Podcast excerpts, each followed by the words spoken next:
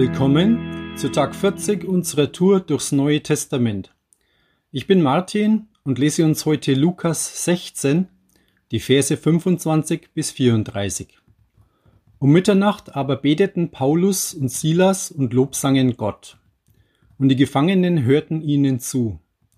Plötzlich aber geschah ein großes Erdbeben, so dass die Grundfesten des Gefängnisses erschüttert wurden. Und sofort öffneten sich alle Türen und aller Fesseln lösten sich. Als aber der Kerkermeister aus dem Schlafe aufwachte und die Türen des Gefängnisses geöffnet sah, zog er das Schwert und wollte sich umbringen, da er meinte, die Gefangenen seien entflohen. Paulus aber rief mit lauter Stimme und sprach, Tu dir kein Leid an, denn wir sind alle hier. Er aber forderte Licht und sprang hinein. Und zitternd fiel er vor Paulus und Silas nieder. Und er führte sie heraus und sprach, Ihr Herren, was muss ich tun, dass ich gerettet werde? Sie aber sprachen, Glaube an den Herrn Jesus, und du wirst gerettet werden, du und dein Haus. Und sie redeten das Wort des Herrn zu ihm samt allen, die in seinem Haus waren. Und er nahm sie in jener Stunde der Nacht zu sich und wusch ihnen die Striemen ab. Und er ließ sich taufen und alle die Seinen sogleich. Und er führte sie hinauf in sein Haus, ließ ihnen den Tisch decken und jubelte, an Gott gläubig geworden mit seinem ganzen Haus. Jeder von uns kennt die Situation. Ein langer, anstrengender Tag liegt hinter uns, wir sind müde und legen uns abends ins Bett, strecken alle Viere von uns, atmen tief durch und sind dankbar, dass der Tag vorbei ist und wir jetzt schlafen dürfen. Womöglich danken wir dann noch Gott für den Tag schließen unsere Augen und schlafen ein. Das klingt einleuchtend und ist ja irgendwo auch verständlich. Die Situation bei Paulus und Silas hier ist es dagegen überhaupt nicht. Die beiden haben so einen richtig beschissenen Tag hinter sich, sitzen in einem Gefängnis, die Füße in einem Pflock gefesselt. Zuvor wurden ihnen am Tag in aller Öffentlichkeit die Kleider vom Leib gerissen und man hat sie so heftig geschlagen, dass alle die Striemen an ihren Körpern sehen konnten. Ihnen lief das Blut über offene Wunden. Da war keiner, der sich um sie kümmerte. Gedemütigt und mit Schmerzen setzte man sie im Gefängnis fest. Das Gefängnis war das sichtbare Ergebnis des Umstandes, dass Paulus und Silas dem Ruf Gottes gefolgt sind.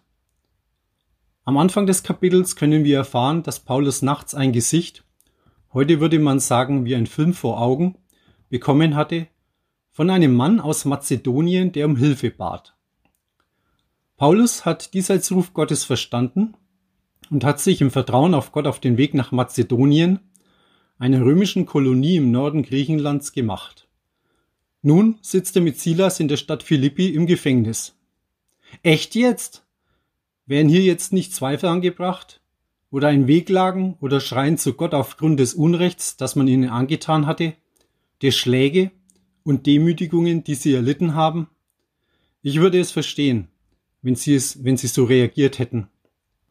Doch gibt es da etwas, das Paulus und Silas mit in dieses Gefängnis hineingenommen haben. Sie vertrauen Gott und glauben, dass Gott einen Heilsplan hat, der größer ist als die Situation, in der sie sich befanden trotz Demütigungen, Blut und Schmerzen. Ich glaube, es ist eine Haltung, die allein der Heilige Geist bewirken kann. Und diese Haltung behalten sie nicht für sich, sondern sie proklamieren sie hinein in ihre Situation. Sie beten und geben Gott die Ehre durch Gesang. Was für ein Moment, der völlig aus dem Rahmen fällt. Die anderen Gefangenen hören ihnen zu und ich glaube, dass manch einer von ihnen Gänsehaut und noch viel mehr verspürt hat während dieser Zeit. Ich hätte es mit Sicherheit. Paulus und Silas konzentrieren sich nicht auf ihr Leid und ihre Schmerzen, sondern schauen auf zu Gott, der alles in Händen hält. Sie halten an dem fest, der Größeres vermag, und Gott bewegt in diesem Moment seinen Arm und erschüttert das Gefängnis durch ein Erdbeben.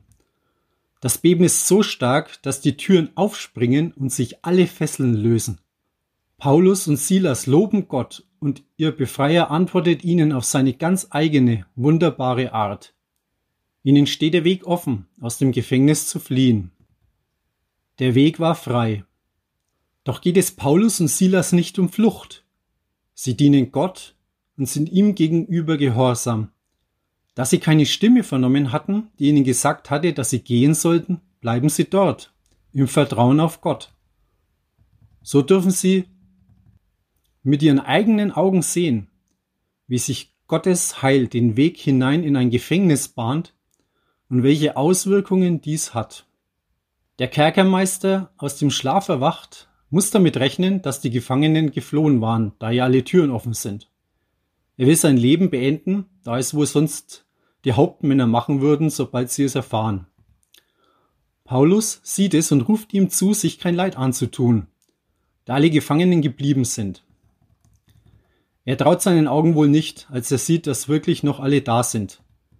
Gott, berührt durch den Gehorsam von Paulus, Silas und selbst den anderen Gefangenen, das Herz des Kerkermeisters, und dieser begreift, dass er Rettung benötigt.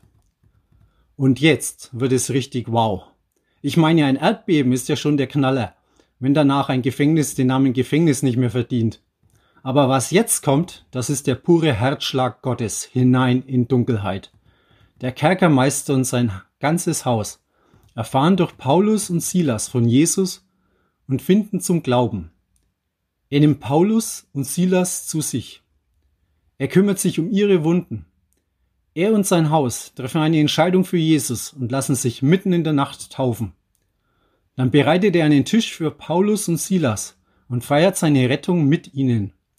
Paulus und Silas erleben sichtbar das, an das sie festgehalten haben, ohne es zu sehen.